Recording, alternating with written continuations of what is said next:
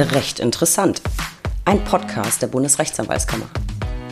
Ich bin Stefanie Bayrich, Pressesprecherin der BRAG und in der heutigen Folge geht es um das Thema Merry Christmas Glühweinfolge. Oder 2021 war auch schon wieder. Ich begrüße euch alle, ja kaum zu glauben, schon wieder recht herzlich zur letzten Folge unseres Podcasts in 2021. Heute ausnahmsweise als echte Weihnachtsfolge. Wie auch 2020 wollen wir uns zurücklehnen und auf das Jahr zurückblicken. Täglich grüßt das Murmeltier?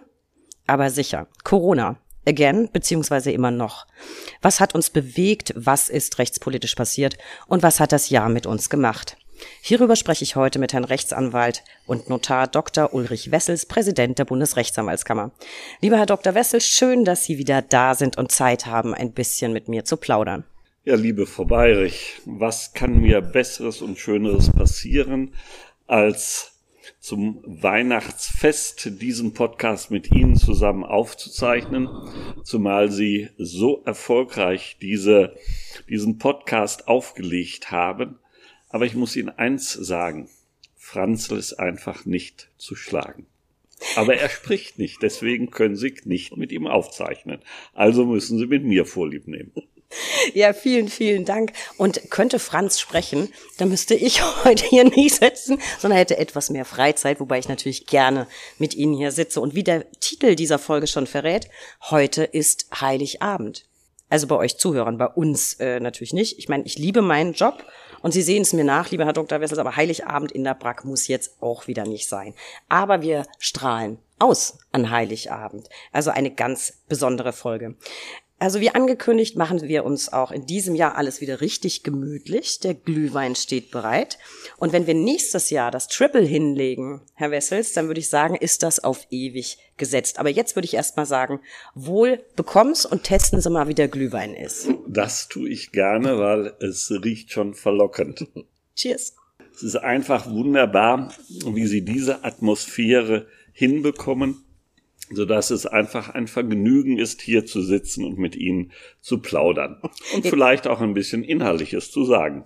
Ja, da, da schauen wir mal, äh, wie schnell wir mit dem Glühwein vorankommen. Jetzt wäre ich aber gleich so rot wie mein, wie mein Glühwein. Eigentlich war es sehr unhöflich. Ich habe nämlich jetzt den ersten Schluck genommen, ohne sie unseren Zuhörern überhaupt richtig vorzustellen. Ich glaube, das muss man nicht. Jeder kennt sie. Ich mache es aber trotzdem nochmal für alle ganz neuen Abonnenten. Sie sind Rechtsanwalt und Notar, Fachanwalt für Familien- und Verwaltungsrecht und eben Präsident der Bundesrechtsanwaltskammer. So, ich habe es eben schon erwähnt, wir machen es uns gemütlich und jetzt, aufgepasst, Bayerisch hat nicht nur eine Kerze dabei, sondern hat äh, tatsächlich Plätzchen gebacken. Greifen Sie also gerne zu, keine Sorge, total Corona-konform gebacken, mit Handschuhen, doppelt geimpft und vorher getestet, so wie wir heute auch äh, zusammensitzen, nur ohne Handschuhe. Aber alles andere natürlich auch heute. Greifen Sie zu und lassen Sie sich schmecken. So, äh, steigen wir ein und gehen in die Vollen. 2021 war für Sie im Vergleich zu 2020. Ja, Moment, Moment, jetzt präsentieren Sie mir so leckere Plätzchen und jetzt muss ich die ja erstmal probieren. Äh, dann probieren ja, Sie. Denn das gehört mit dazu. hm, und ich muss sagen, köstlich. Aber Sie wissen ja, für solche Leckereien bin ich immer zu haben. Also ganz lieben Dank. Sehr, sehr gern. Äh, ich äh, mag tatsächlich die Sorte auch ganz gern. Sind der Vanillekipferl dabei. Unsere Zuschauer, muss man sagen, nicht die Zuhörer, aber die Follower auf Instagram haben die Plätzchen vielleicht in unserer Story schon gesehen. Ich traue mich jetzt in einer Sekunde nicht eins zu nehmen, weil sonst habe ich einen Krümel in der Tröte und das ist immer schlecht. Kommen wir zurück zu meiner ersten Frage.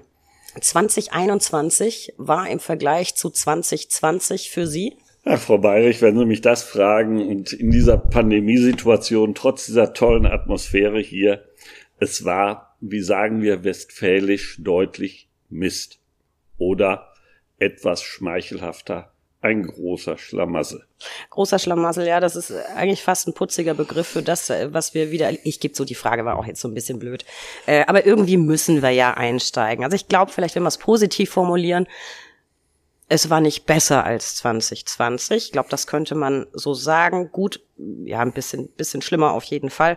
Gerade wenn man jetzt die aktuellen Zahlen anschaut, ist ja alles wieder etwas beunruhigend. Omikron ist dazugekommen ich persönlich finde, auch wenn wir jetzt vor einem so netten Bild vom, vom Berliner Weihnachtsmarkt sitzen, äh, auf unserem Monitor, es wird langsam frustrierend, finde ich. Es wird langsam wirklich frustrierend.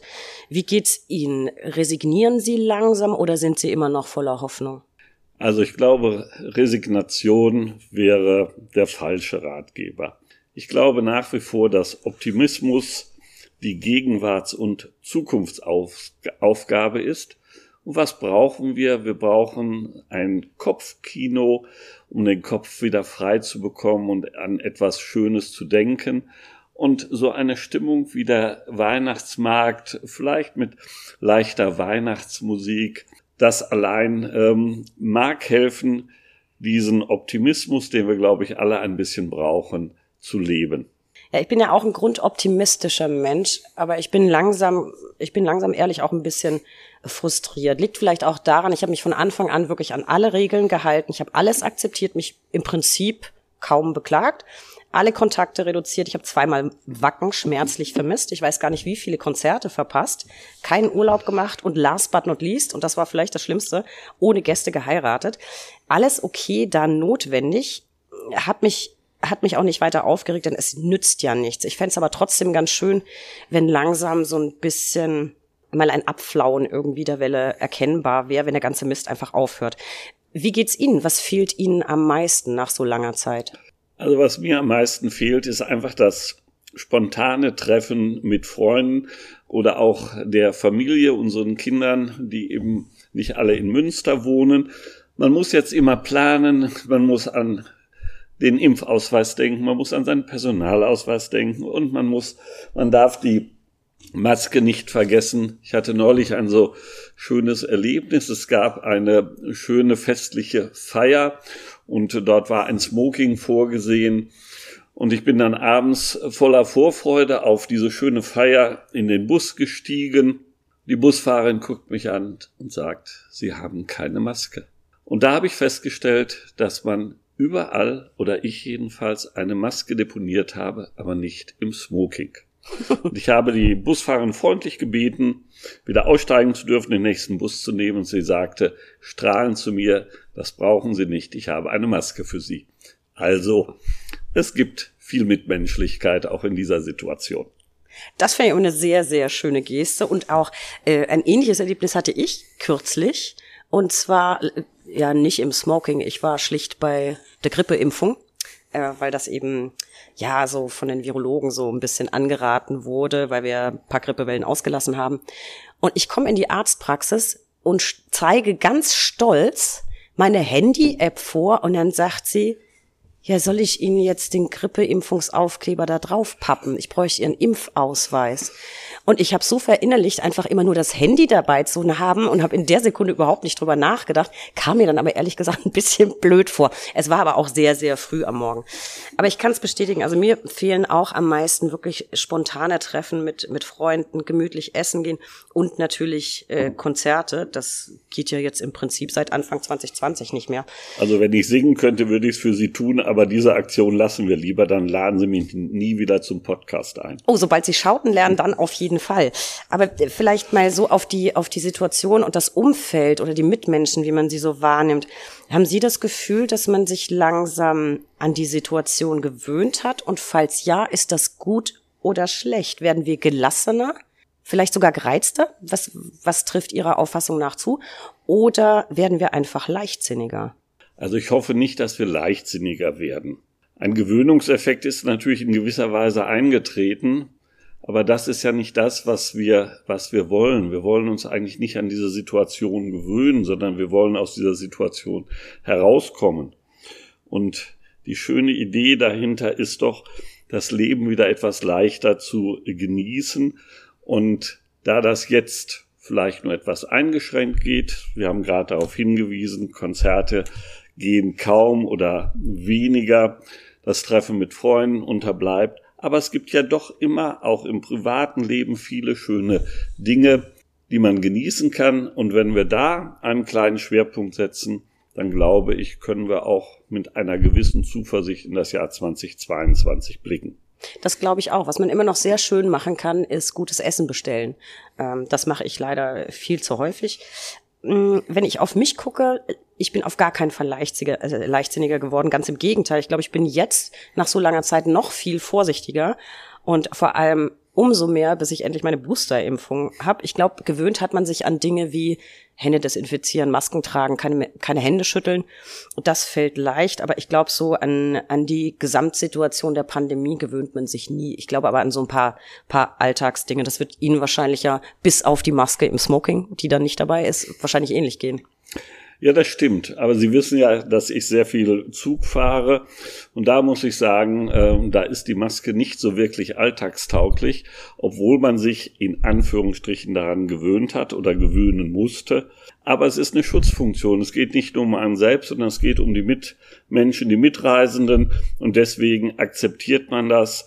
Ich habe das Glück, auch schon eine Boosterimpfung bekommen zu haben und ähm, hoffe aber dadurch etwas beitragen zu können, dass es uns allen etwas besser geht. Ja, das hoffe ich auch. Ich glaube, das ist ähm, natürlich Selbstschutz, aber ich glaube immer auch ein Akt der Solidarität. Mal ein bisschen weg von unserer persönlichen Situation es gibt ja auch noch die Rechtspolitik. Da hat sich ja sowohl in Sachen Corona als auch allgemein wirklich viel getan in diesem Jahr.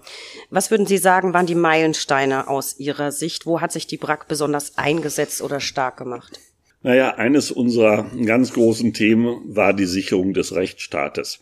Wie schon gelegentlich im Podcast ja auch zu hören, haben wir schon in 2020 eigens dafür eine Arbeitsgemeinschaft ins Leben gerufen, die von unserem Schatzmeister Michael Thien geleitet wird.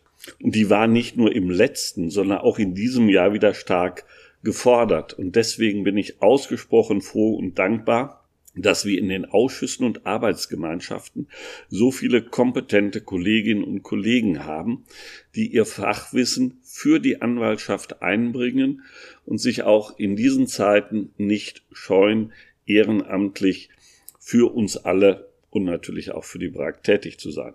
Ja, das muss man unbedingt sagen. Also erstens haben wir da wirklich Top-Leute und gerade in Pandemiezeiten haben die so viel und so kurzfristig Stellungnahmen abgegeben. Ähm, Erklärungen abgegeben, Überlegungen angestellt, Meetings abgehalten. Es sind wirklich klasse Leute dabei, sehr, sehr kompetent, mit viel Fachwissen.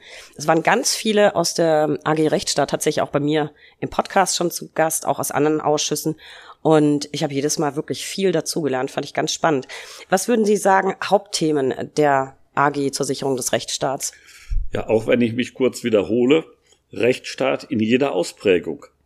Denn diese Arbeitsgemeinschaft hat sich ja beispielsweise mit den Auswirkungen der Pandemie befasst, konkrete Vorschläge und Forderungen veröffentlicht. Und warum? Um den Rechtsstaat durch die Krise zu führen. Und das ging vom Ausbau der technischen Infrastruktur bis hin zur Wahrung des Parlamentsvorbehaltes, der ja durchaus gelitten hat. Und wir haben auch mehrfach eine Neuauflage des Pakts für den Rechtsstaat gefordert. Und dieser Pakt für den Rechtsstaat, der allein ist, glaube ich, nicht das entscheidende Element, sondern entscheidend ist auch, dass wir diesen Pakt für den Rechtsstaat um einen Digitalpakt ergänzen.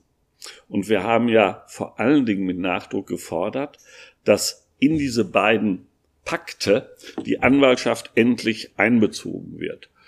Und das ist auch jetzt im Koalitionsvertrag wieder nur in Ansätzen geschehen. Aber immerhin, der Digitalpakt ist angesprochen.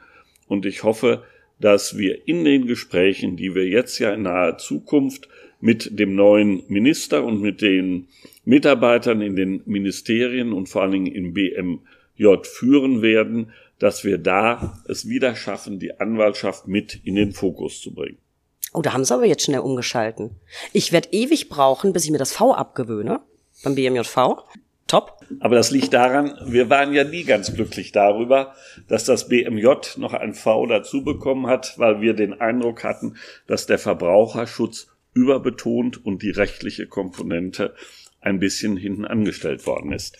Der Verbraucherschutz ist ja wichtig und den darf man auch betonen. Ich fand Fall. ihn aber auch im BMJ nicht so richtig angesiedelt und ich war jetzt einfach nur beeindruckt, weil ich hatte mich lange Jahre dran gewöhnt immer dieses V noch mit hinten dran zu hängen, auch wenn so ein bisschen Zungenbrecher ist, gerade wenn man den vollen Namen ausspricht. Und ich werde eine Weile brauchen, um mich wieder umzugewöhnen, genauso wie ich mich 2022 umgewöhnen muss, nicht mehr 2021 zu schreiben.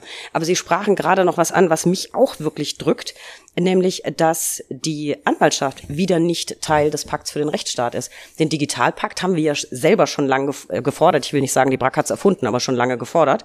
Aber beim Pakt für den Rechtsstaat ist wieder keine Rede von uns und das finde ich ehrlich gesagt ein bisschen unding, weil wir sind auch Teil der Justizfamilie, wir sind elementare Säule unseres Rechtswesens und wurden mal wieder außen vor gelassen, zumindest aber nicht ausdrücklich erwähnt. Und ich finde, das kann nicht sein. Und das Ganze hatte ja schon den Anfang bei der Herbstkonferenz ähm, der Just Justizministerinnen und Justizminister. Die haben das Ganze ja in ihren Beschlüssen Stärkungspakt Justiz genannt. Also ich finde, man hätte uns da schon mal erwähnen dürfen. Justiz stärken finde ich wichtig, unbedingt sogar. Ich finde aber doch, man müsste uns Anwälte als Rechtsanwender auch in den Pakt mit einbeziehen. Das sehen Sie doch wahrscheinlich nicht anders. Unbedingt. Ausrufezeichen. Natürlich kann ich das nicht anders sehen. Und deswegen haben wir uns auch jetzt schon wieder an die künftige Regierung gewandt, nochmals auf die besondere Bedeutung der Anwaltschaft, schließlich sind wir auch Organ der Rechtspflege hingewiesen und auf die Notwendigkeit der Einbeziehung. Aber dabei belassen wir es ja nicht, sondern wir formulieren ja auch konkrete Vorschläge. Es geht nicht nur um Forderungen, sondern wir wollen uns ja aktiv einbringen. Das tun wir und wir hoffen sehr auf eine positive Resonanz. Und das werden wir mit den Kammerpräsidentinnen und Kammerpräsidenten gemeinsam versuchen umzusetzen. Und Sie wissen, ich bin optimistisch. Ich glaube, es wird uns gelingen. Ja, wir, wir hoffen das Beste. Forderungen ist ein gutes, äh, gutes Stichwort, gerade im Zusammenhang mit Pakt für den Rechtsstaat, Digitalpakt. Digitalisierung war ja auch ein großes Thema und da gab es ja von der BRAG auch konkrete Forderungen. Natürlich. Äh, wir haben ja ein Positionspapier äh, entwickelt und dieses Positionspapier dient dazu, dass wir aktiv die zukünftige Rechtspolitik mitgestalten können. Denn nur wenn der Rechtsanwender, und das sind wir Anwälte nun mal und wir Anwältinnen, und wir bilden für unsere Mandanten einfach den Zugang zum Recht oder den Sprung in das Rechtssystem, wenn Sie das mal bildlich äh, haben möchten. Und mit den digitalen Prozessen haben wir, glaube ich, die Möglichkeit, Verwaltungsverfahren zu vereinfachen, Bürokratie abzubauen und dadurch einen noch besseren Zugang zum Recht zu gewährleisten. Und wir müssen natürlich dafür Sorge tragen, dass auch nach Möglichkeit alles Digitale funktioniert. Und das heißt, wir brauchen in der Justiz auch flächendeckend die technische Infrastruktur. Auch eine Infrastruktur, die Online-Verfahren ermöglicht, die aber auch Videokonferenzen ohne technisches Ruckeln und Murren und ähnliches ermöglicht. Und unser Eindruck ist, dass die künftige Regierung das auch erkannt hat. Denn wenn man den Koalitionsvertrag sieht, und einmal zählen würde, wie oft der Begriff digital, Digitalisierung vorkommt, dann käme man sicher auf eine sehr hohe Zahl. Das finde ich einen ganz, ganz äh, spannenden Aspekt. Vielleicht sollten wir das mal tun. Könnte man ja eigentlich machen über die Suchfunktion. Finde ich, finde ich ganz spannend. Mm, ich glaube, die Forderungen der BRAC im Einzelnen jetzt komplett durchzugehen, würde wahrscheinlich den Rahmen dieser Folge absolut sprengen. Mir persönlich hat sehr, sehr gut gefallen, dass die Vorschläge und Forderungen sehr zukunftsorientiert und offen formuliert waren. Also Brack hat sich beschäftigt mit Chatbots, mit richtigen Online-Verfahren, hat sich Gedanken gemacht zum Einsatz von KI. Das hat mir ganz gut gefallen. Ähm, allein in diesem Podcast haben wir übrigens, äh, weil Sie es gerade ansprachen, ganz Unglaubliches zur Technik bei Gericht gehört. Was ich mich aber jetzt frage, bei all diesen tollen Ideen zu Online-Verfahren, das klingt ja erstmal alles einfach und praktisch. Aber was ist mit Menschen, die entweder nicht technikaffin sind oder nicht die passenden Endgeräte besitzen, um solche Verfahren zu nutzen. Und zweitens, bei Online-Verfahren wird ja ganz häufig daran gesprochen, dass sie ähm, besonders geeignet sind für Verbraucherverfahren im niedrigschwelligen Bereich, damit die Verbraucher ihre Ansprüche eben selbst geltend machen können. Ich meine, ich bin jetzt Anwalt, ich bin aber Stück weit immer auch Verbraucher. Was ist denn, wenn ich das gar nicht will? Es muss doch auch die Möglichkeit geben, das meinem Anwalt zu überlassen. Das waren jetzt gleich zwei Fragen auf einmal, aber ähm, Sie sind da ja erprobt. Naja, wir Männer sind ja nicht unbedingt multitaskingfähig, aber vielleicht gelingt es mir ja doch, auf beide Punkte einzugehen. Denn egal ob Chatbox oder Online-Verfahren, Sie haben vollkommen recht. Nicht jeder möchte damit zurechtkommen, nicht jeder möchte diese Technik nutzen und selbst bedienen können. Und deswegen muss es eine Alternative geben. Es geht nicht nur darum, ob man es kann, sondern auch, ob man es will. Und deswegen sollte auch jeder Verbraucher die Wahl haben, welche Lösung, auch in dem Sinne digital oder analog, mit Anwalt oder ohne, er nutzen möchte. Denn sonst haben wir das Problem, dass wir einzelne Bevölkerungsgruppen ausschließen, und das würde doch das Potenzial, das in der Digitalisierung steckt, wieder zunichte machen und vor allen Dingen den Zugang zum Recht am Ende nicht stärken, sondern schmälern. Und deswegen wird die neue Bundesregierung auch dieser Problematik ein besonderes Augenmerk schenken müssen. Und es sieht so aus, jedenfalls nach Formulierung im Koalitionsvertrag, dass das auch gesehen wird. Und wir haben in nächster Zeit schon Gespräche mit dem BMJ über diese Form der Digitalisierung. Und wir werden natürlich versuchen, dass jeder Rechtssuchende auch bei Online-Verfahren im sogenannten niederschwelligen Bereich auch mit anwaltlicher Hilfe agieren kann. Denn wir setzen einfach zwingend voraus, dass es bei solchen Angeboten einen, wir nennen es so etwas plakativ, einen Anwaltsbutton gibt, den man drücken kann, damit jeder auch mit seinem Anwalt, den er aussucht, zum Recht kommt. Und wenn das gelingt, dann kann ich mir gut vorstellen, dass das eine Verfahrensmöglichkeit ist, die tatsächlich den Zugang zum Recht stärkt und in einfach gelagerten Fällen, also es wird hier nieder, niederschwellig genannt, dann auch dazu beiträgt, dass vielleicht noch mehr Rechtsdurchsetzung erfolgt.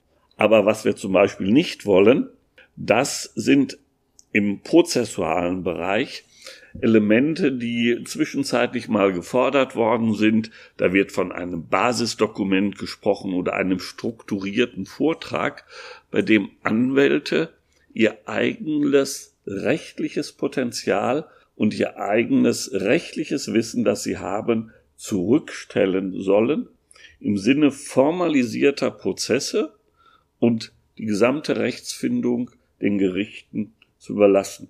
Und da haben wir immer wieder erfahren, dass das in eine Sackgasse führen kann und das Recht nicht wirklich weiterbringt.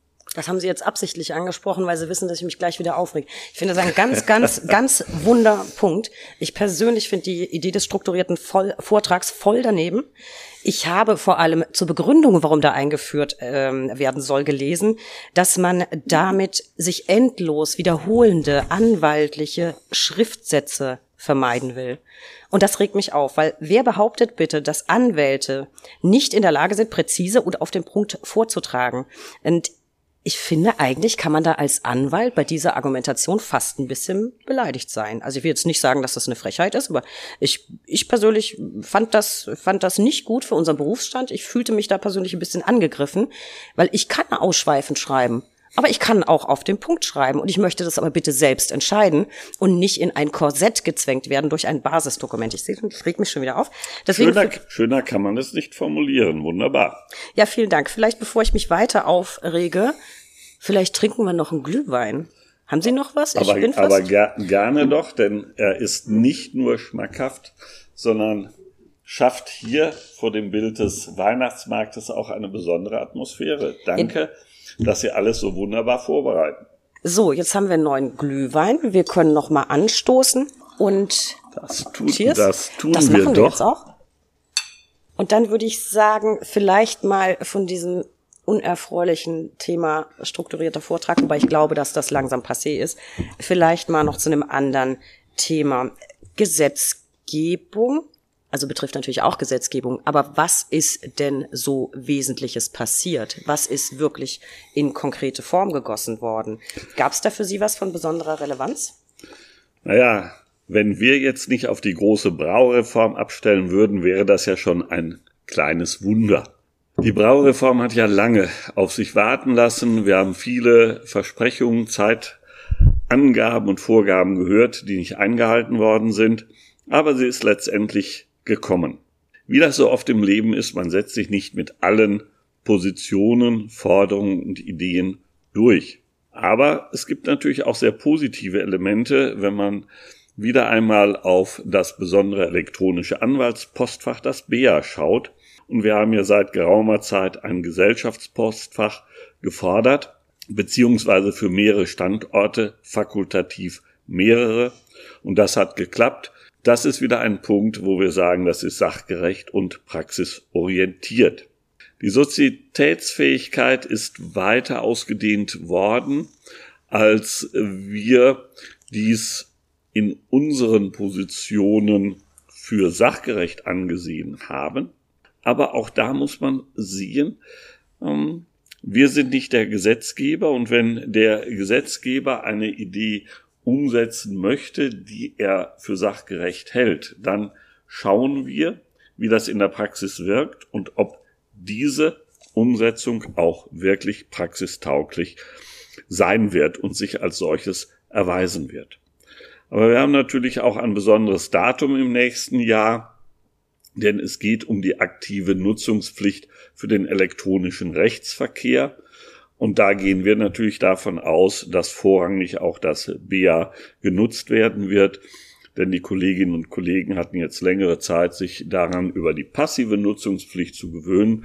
Deswegen glaube ich, dass man den elektronischen Rechtsverkehr mit dem BA auch aktiv sehr gut gestalten kann.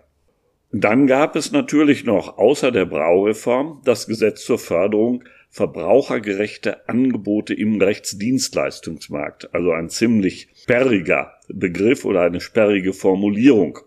Das hat uns Lockerungen beim Erfolgshonorar gebracht. Wir sehen das nach wie vor kritisch und wir sind gespannt, was die Evaluierung, die ja erfolgen soll, dann ans Tageslicht bringt, ob das Erfolgshonorar wirklich ein Erfolg ist.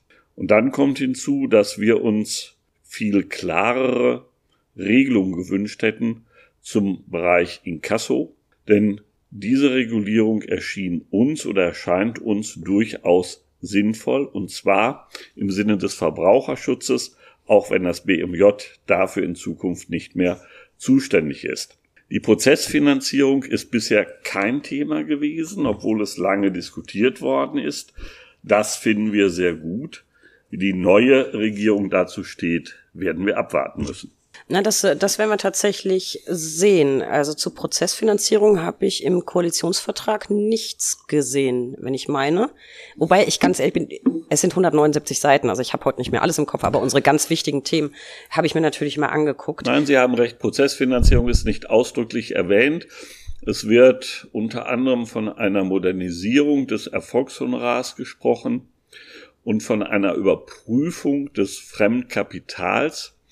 Ob das dann im Zusammenhang steht mit einer Prozessfinanzierung, werden wir sehen. Schauen wir, wie die Regierung insofern den Koalitionsvertrag, der sich dort sehr pauschal verhält, auslegen wird und Woll, umsetzen wird. Wollte ich gerade sagen, also pauschal trifft's ja fast noch nicht mal. Das ist ja so, als würde ich sagen, ja, wir werden uns konkret mit rechtlichem Anpassungsbedarf befassen. Also das hatte ich tatsächlich persönlich in, in vielen Teilen des Koalitionsvertrages äh, so gesehen. Ich hätte mir in, in vielerlei Hinsicht ein bisschen deutlichere Ausführungen äh, gewünscht. Aber zum Thema Gesetzgebungsverfahren, da waren wir gerade, fällt mir tatsächlich auch noch was ein, was bei mir hängen geblieben ist. Und zwar gab es einen Entwurf zu Änderungen beim Doppelbestrafungsverbot. Also nach Freispruch von einer Straftat, die von Gesetzes wegen nicht verjähren kann, also Mord oder Völkermord, sollte eine Wiederaufnahme zu Lasten des Freigesprochenen möglich sein, wenn nachträglich neue Beweismittel bekannt werden. Und äh, was mich so geärgert hat, wir haben so oft vor Veröffentlichung dieses Gesetzentwurfs betont und gefordert, dass wir im Rahmen der Verbändeanhörung beteiligt werden müssen. Und das ist da schon wieder nicht passiert. Und was mich auch gestört hat, dieses, dieses extreme Bestreben, genau wie beim Gesetz zur Förderung verbrauchergerechter Angebote im Rechtsdienstleistungsmarkt. Ich finde auch ein unfassbar. Boah, Sie können das blöder, toll aussprechen. Blöder ah. Titel, ja, weil ich es einfach als Pressesprecher dauernd sagen muss, aber ich hasse diesen Titel. Ich kann es nicht anders sagen. Der ist völlig umständlich. So, und ähm, auch beim Doppelbestrafungsverbot war das ein echtes Hauruck-Verfahren. Man hatte das Gefühl, das muss irgendwie kurz vor Legislaturende gerade noch schnell durchgedrückt werden. Und ich finde, das geht gar nicht. Also beides nicht. Weder dieser Paradigmenwechsel im Strafrecht und ja, nachdem ich jetzt so oft mit Herrn Professor Christoph Knauer gesprochen habe und Frau Ulrike Paul im Podcast, bin ich da jetzt voll im Thema. Paradigmenwechsel geht gar nicht. Äh, ignorieren der Anwaltschaft auch nicht, weil das Thema betrifft alle Strafverteidiger, uns also ganz unmittelbar. Äh, das Ding ist leider inzwischen durch. Ich bin aber sehr gespannt, ob es in Karlsruhe landen wird. Man hört da so paar Gerüchte. Ich weiß nicht, ob was dran ist. Ähm, werden wir mit Spannung verfolgen. Also, da sind wir auch gespannt. Und Sie haben vollkommen recht. Dieses Hauruck-Verfahren, das Außenvorlassen von Verbänden, das ist, sagen wir es mal, deutlich unerträglich. Und deswegen haben wir ja auch immer wieder scharfe Kritik geübt. Und es geht auch nicht, dass man Vorschläge zu Gesetzesänderungen mit einer Frist von anderthalb oder zwei Tagen auf den Tisch bekommt und dazu inhaltlich fundiert Stellung nehmen soll. Aber wir haben ja auch noch weitere, wie soll ich das nennen, Baustellen. Und das ist unter anderem das Geldwäschepaket der Europäischen Kommission. Und damit mich keiner falsch versteht. Natürlich kämpfen wir gegen Geld. Aber man muss immer wieder sehen, in welchem Rahmen dies geschieht. Und wir haben uns nun mal entschieden, dies im Rahmen der Selbstverwaltung umzusetzen. Die regionalen Kammern haben nicht nur Zeit, Personal, Geld und viel Mühe auf sich genommen, um die europäischen Regeln umzusetzen. Kaum ist aber eine Regelung da, wird sich schon wieder durch eine neue ersetzt. Das macht das Ganze nicht besser händelbar und auch aus meiner Sicht nicht unbedingt effektiv. Und hinzu kommt noch eins. Wir haben das Prinzip der Selbstverwaltung. Das ist in Deutschland auch ein Kernelement unserer anwaltlichen Tätigkeit durch die Selbstverwaltung, die Unabhängigkeit vom Staat in jeder Hinsicht, vor allen Dingen auch in finanzieller Hinsicht zu haben. Diese Selbstverwaltung ist Garant der anwaltlichen Unabhängigkeit und steht für den uneingeschränkten Schutz anwaltlicher Berufsausübung vor staatlicher Kontrolle und vor allen Dingen vor staatlicher Bevormundung. Und was bewirken wir damit? Den Schutz des Vertrauensverhältnisses zwischen Anwalt und Mandant. Wenn das unterhöhlt werden sollte durch europäische Vorschriften, indem dann eine supranationale Aufsichtsbehörde geschaffen wird, die in die Selbstverwaltung eingreift, dann torpedieren wir ein System, was sich über Jahrzehnte hervorragend bewährt hat. Das sehe ich genauso. Und wissen Sie, was mir noch nicht gefällt an diesen Geldwäschepaketen, die da immer mal wieder nach, oder jetzt gerade bei dem neuesten, ähm, das nachgeschoben wird und bei vielen Ideen und Entwürfen, die jetzt von EU-Ebene kommen, ich bin wirklich ein großer Fan von Europa. Die BRAC lebt das ja sowieso. Wir haben ein Büro in Brüssel. Wir geben Stellungen ab, äh, Stellungnahmen ab in deutschen Gesetzgebungsverfahren, europäischen Gesetzgebungsverfahren. Was mir aber auf EU-Ebene nicht gefällt, und dem finde ich es relativ schwer beizukommen, ist eine extrem unerfreuliche Tendenz zur Vorverurteilung der Anwaltschaft. Ähm, man hat immer wieder das Gefühl, dass äh, der Gesetzgeber, der europäische, generell von der Unredlichkeit der Anwaltschaft ausgeht. Und das finde ich, dass das grenzt an eine Frechheit. Ähm, Sie, haben voll, Sie haben vollkommen recht, zumal da es dafür, und das ist ja das Entscheidende, keine belastbare Tatsachengrundlage gibt. Eben. Und zwar wäre mir da auch keine bekannt. Es wird ja auch nicht näher begründet. Wenn man sich aber mal die Begründungen zu einzelnen Entwürfen anguckt, sind die durchtränkt von Unterstellungen gegenüber der Anwaltschaft. Wobei das auch auf nationaler Ebene immer wieder festzustellen ist, dass immer stärker in Kernwerte eingegriffen wird. Und auf EU-Ebene eben mit Unterstellung der Unredlichkeit der generellen Und ich finde auch bei unseren Gesetzentwürfen hat man immer wieder starke Eingriffe in unsere Kernwerte. Es ist immer wieder die Verschwiegenheitspflicht betroffen. Äh, betroffen. Es gibt immer stärkere Meldepflichten. Auch dazu meine ich, im Koalitionsvertrag was gelesen zu haben, nämlich bei Steuergestaltung. Die soll jetzt auch national ab einem bestimmten ähm, Wert.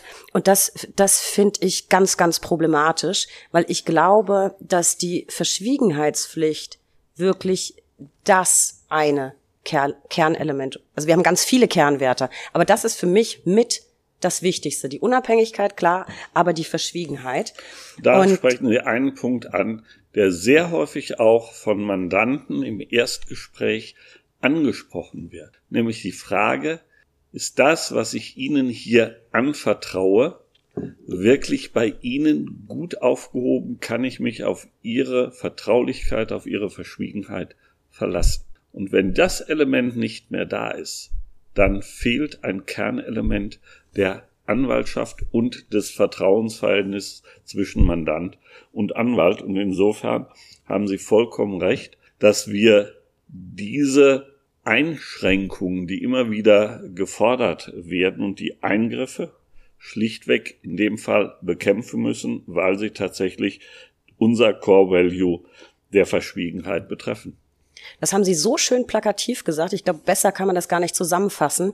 Und ich glaube, die Frage des Mandanten, ist das hier denn wirklich vertraulich? Das ist die einzige Frage, auf die man nicht mit einer typischen Anwaltsantwort antworten darf. Da verbietet da, sich ein kommt drauf recht, an. Ja. Absolut. Also ich sehe schon, ich, also auch äh, ja Geldwäsche, Meldepflichten. Ich reg mich schon wieder auf. Das ist alles nicht gut. Es ist ja, es ist ja Vorweihnachtszeit. Die sollte ja besinnlich sein. Vielleicht schauen wir das mal noch, deswegen noch mal ein bisschen weiter. Was gab's denn sonst noch so aus Ihrer Sicht, wo der Einsatz der BRAG ganz besonders gefragt war? Vielleicht jetzt außerhalb der Gesetzgebungsverfahren? Ach, was sicher besonders negativ im Gedächtnis geblieben ist, das sind die Drohungen gegenüber der Staatsanwaltschaft in Thüringen gewesen. Sie wissen, wir haben diese scharf verurteilt, gemeinsam mit der Rechtsanwaltskammer Thüringen. Das war diese, diese Geschichte in Weimar und Erfurt, glaube ich, ne, mit den äh, aufgestellten Grabkerzen, äh, den Rechtsstaat zu Grabe tragen, beerdigen. Das war, das war doch die Nummer, ne? Ja, ganz, ganz genau. Und der Hintergrund war, wenn ich das nochmal kurz repetieren darf, das war ein Urteil des Amtsgerichts Weimar.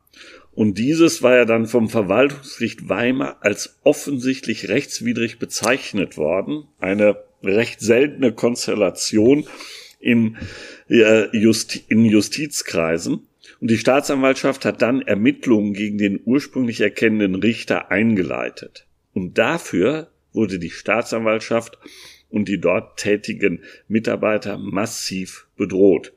Da kann man nur sagen, das ist schlicht unerträglich. Natürlich war die gesamte Situation, die dort hinterstand, denn es war wieder mal ein Pandemie-Thema für alle Personen im Land belastend. Und es liegt auch in der Natur der Sache, dass nicht alle Urteile auf Gegenliebe stoßen. Aber in einem Rechtsstaat muss es möglich sein, Urteile gerichtlich zu überprüfen und, wenn es eben auch angezeigt ist, strafrechtlich das Verhalten der Akteure auch zu untersuchen. Denn genau das ist Aufgabe der Staatsanwaltschaft. Und es kann nicht sein, dass dann einzelne Mitarbeiter der Staatsanwaltschaft um ihr Leben fürchten müssen, weil sie ihrer gesetzlichen Aufgabe nachgehen. Das sind Elemente, die unseren Rechtsstaat unterhöhlen, aushöhlen und wenn wir das gestatten würden, auch ad absurdum führen. Ich würde ja jetzt glatt sagen, das war das Wort zum Sonntag, aber ich glaube, heute ist gar nicht Sonntag. Aber das sollte mir zu denken geben, dass ich nicht weiß, welcher Tag heute ist. Aber äh, ganz, ganz ernsthaft, dem ist nichts, aber auch gar nichts hinzuzufügen. Und mir ist schon auch klar, das nimmt man ja auch in der eigenen Umwelt wahr, dass die Nerven so ein bisschen blank liegen langsam in der Pandemie. Es gibt aber immer Grenzen, die man keinesfalls überschreiten darf. Und das in Weimar und Erfurt mit den bedrohten Staatsanwältinnen und Staatsanwälten, das war eine Grenze, die nicht hätte überschritten werden dürfen. Das äh, sehe ich ganz genauso.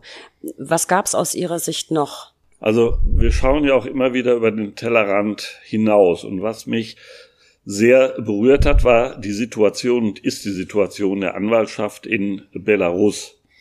Ich selbst bin, als ich noch Vizepräsident der BRAC war, dort gewesen und habe mit Anwaltskollegen gesprochen und unser Eindruck seinerzeit war, dass die Anwaltschaft dort auf einem guten Weg ist. Aber mit dem Gesetz über die Anwaltschaft und die anwaltliche Tätigkeit in der Republik Belarus hat sich die Situation nicht nur verändert, sie hat sich verschärft und ins Gegenteil von rechtsstaatlichen Strukturen verkehrt. Und wir haben aus verschiedenen Quellen erfahren, dass die Kolleginnen und Kollegen, die vornehmlich Vertreter auch der Opposition dort verteidigt haben, Schikanen ausgesetzt waren seitens der Strafverfolgungsbehörden und auch der Sicherheitskräfte. Viele werden sich sicher auch an die Bilder in der Tagesschau oder ZDF heute erinnern. Es wurden Kanzleien durchsucht, Anwälte und Anwältinnen wurden verhaftet, Kommunikation mit den Mandanten wurde unterbunden und im Extremfall haben die Kolleginnen und Kollegen sogar ihre Anwaltszulassung verloren, sind in Untersuchungshaft gesteckt worden oder stehen unter Hausarrest. Und wir haben sowohl über das Außenministerium bei Herrn Minister Maas als auch unmittelbar auf diplomatischem Weg bei Herrn Lukaschenko uns für diese Kolleginnen und Kollegen eingesetzt. Aber man muss leider sagen, die Erfolge sind sehr gering.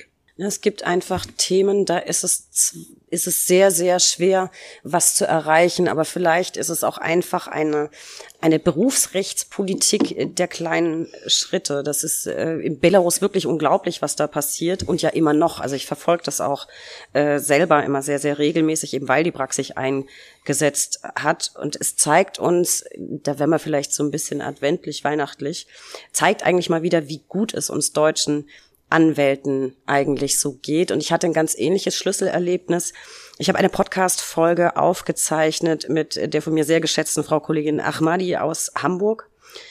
Und die hat mir so bedrückendes berichtet über die Situation, insbesondere der weiblichen äh, Rechtsanwälte, der Kolleginnen in Afghanistan.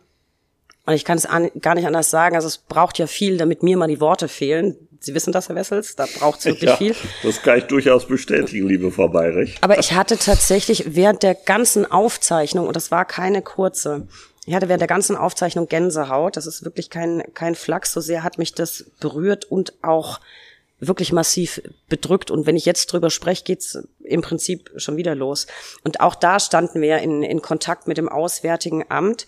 Aber auch da ist es wahnsinnig, wahnsinnig schwer, etwas zu erreichen. Umso dankbarer bin ich, dass die liebe Kollegin in Hamburg sich da weiterhin stark macht. Aber es ist sehr schwer, da was zu erreichen. Das ist auch, ja, soll man sagen, einfach notwendig, dass auch dort individuelle Hilfe geleistet wird. Wir versuchen es auch immer wieder mit den Möglichkeiten, die uns zur Verfügung stehen und auch mit den politischen Kontakten, die wir haben. Es sind Situationen, die für uns eigentlich unbeschreiblich, auch unverständlich sind. Und wir versuchen mit kleinen Dingen etwas zu erreichen. Und eins ist ganz wichtig, nicht die Augen zu verschließen. Das glaube ich auch. Und natürlich beobachten wir auch die Situation in Afghanistan weiter und stehen auch weiter in Kontakt mit dem Auswärtigen Amt. Wo ist das? So, dann vielleicht mal weniger zurückblicken, Herr Wessels, bisschen mehr nach vorne. Ein klitzekleiner Blick in die Glaskugel. Was glauben Sie, werden 2022 Themen sein, die entweder auf der Agenda der Rechtspolitik oder auf der Agenda der BRAC oder vielleicht sogar beides stehen? Ich weiß, es sind wahnsinnig viele Themen. Die BRAC hat immer viel vor. Vielleicht schaffen Sie es mit viel Mühe, drei rauszupicken. Also wir kommen nicht vorbei an der Digitalisierung. Und deswegen haben wir in dem Bereich ja auch schon ein Positionspapier veröffentlicht, denn wir wollen das aktiv mitgestalten. Warum? Es geht uns um die Interessen der Mandanten, der Verbraucher und die positive Umsetzung für Kolleginnen und Kollegen, damit die Digitalisierung sowohl den Zugang zum Recht sichert, als auch die Qualität der Arbeit unserer Kolleginnen und Kollegen. Darüber hinaus hat sich die neue Koalition viel vorgenommen im Bereich Prozess, pro, äh, prozessrechtlicher und auch materiellrechtlicher Regelungen.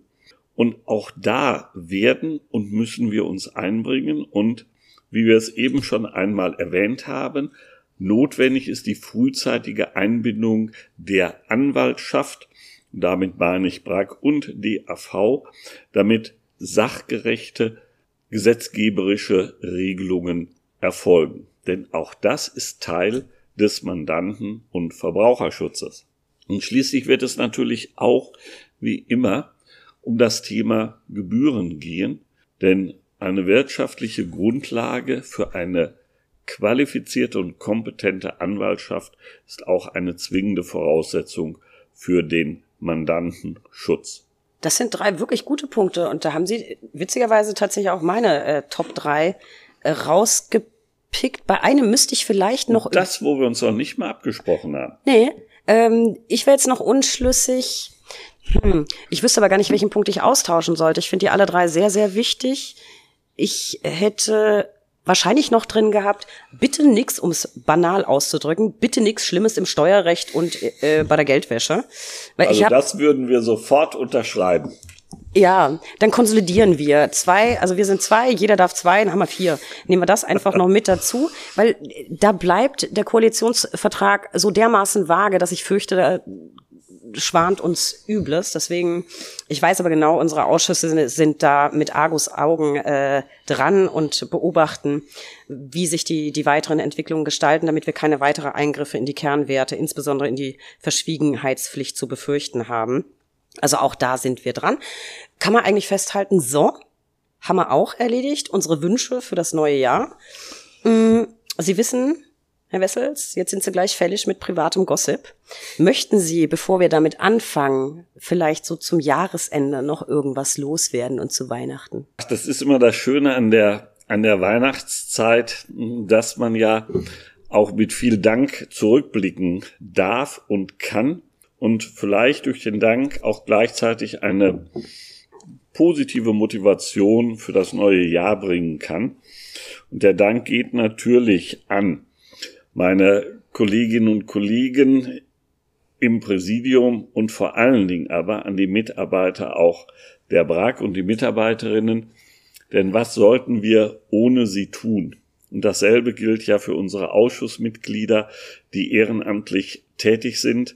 Alle müssen im privaten, im beruflichen und familiären Bereich durch diese Tätigkeit auf einiges verzichten. Und das ist wirklich aller Ehren wert und man kann es nicht hoch genug einschätzen, denn ohne diese tolle Zusammenarbeit aller Beteiligten, ob ehrenamtlich, hauptamtlich, würde es uns nicht gelingen, für die Anwaltschaft positive Ergebnisse zu erzielen. Also ganz lieben Dank. Und es gibt natürlich auch immer einige besondere Dankeswünsche. Liebe Frau Bayrich, die gehen jetzt erstmal an Sie.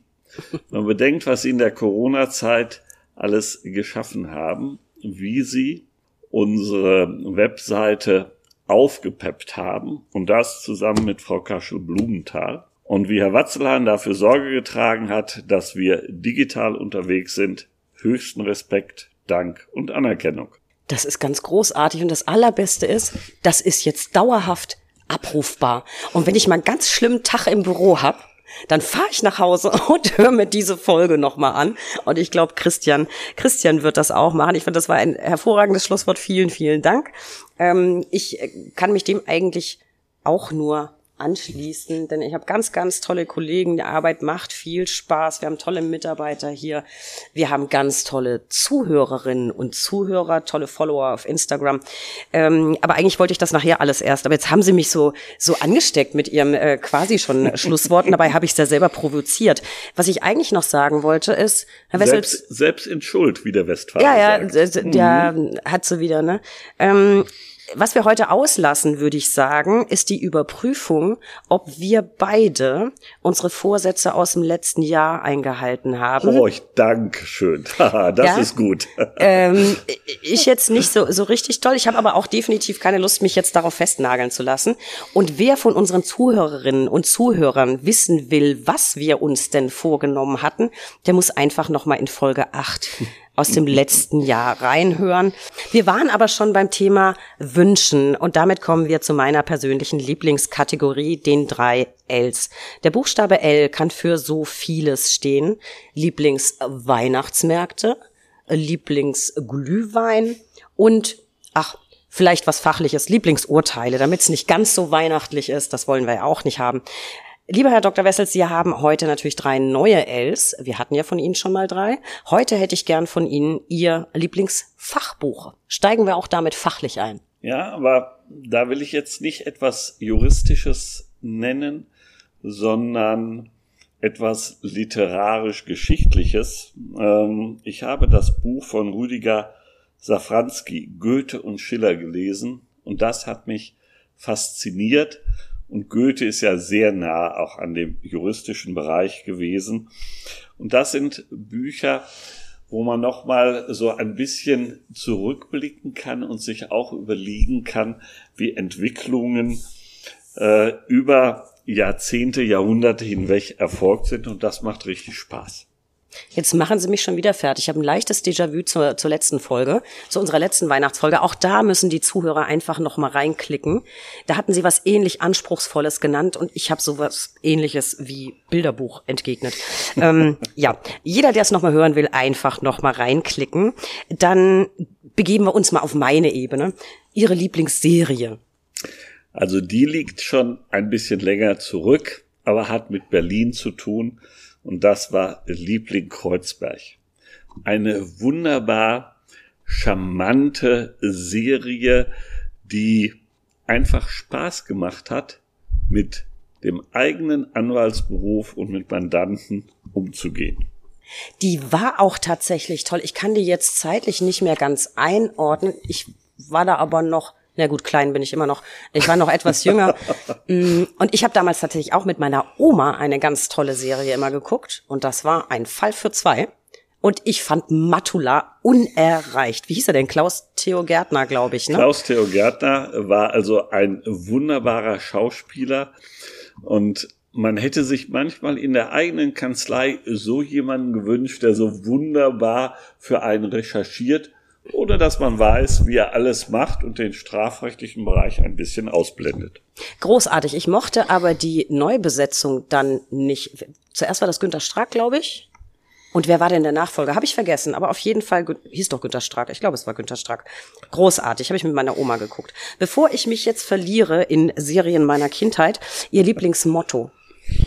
Also ich habe vor einiger Zeit ähm, für eine kleine Rede ein Zitat von Van Gogh gefunden, wobei ich jetzt nicht wirklich verifizieren kann, ob es ihm zuzuschreiben ist, aber er soll gesagt haben, Wandlung ist notwendig wie die Erneuerung der Blätter im Frühling. Und das fand ich ein tolles Motto, weil wir immer wieder nach vorne schauen müssen, schauen müssen, können wir etwas ändern. Aber der Hinweis auf Blätter im Frühling belegt zugleich, dass wir einen Stamm haben, der verwurzelt ist und dass wir damit feste Werte und Grundsätze haben, für die man steht und die sich nicht durch die Erneuerung der Blätter verändern. Und das ist das Schöne und das hat mir gefallen. Das ist ein, ein sehr schönes Motto, finde ich. Sehr, sehr metaphorisch. Aber jetzt machen sie mich schon wieder fertig. Van Gogh. Und wenn ich nach meinem Lieblingsmotto gefragt werde, ich immer so, ja, irgendwas ist halt immer, ne? Aber gut, ähm, ich nehme das mal mit auf den Weg. Ich finde es ein sehr, sehr schönes Bild, das Hoffnung macht auf den Frühling. Lieber Herr Dr. Wessels, ich danke Ihnen sehr für dieses nette Gespräch in gemütlicher und inzwischen ja vertrauter Runde. Ich glaube, wir machen das nächstes Jahr wieder und ich hoffe nächstes Jahr dann ohne Sicherheitsabstand.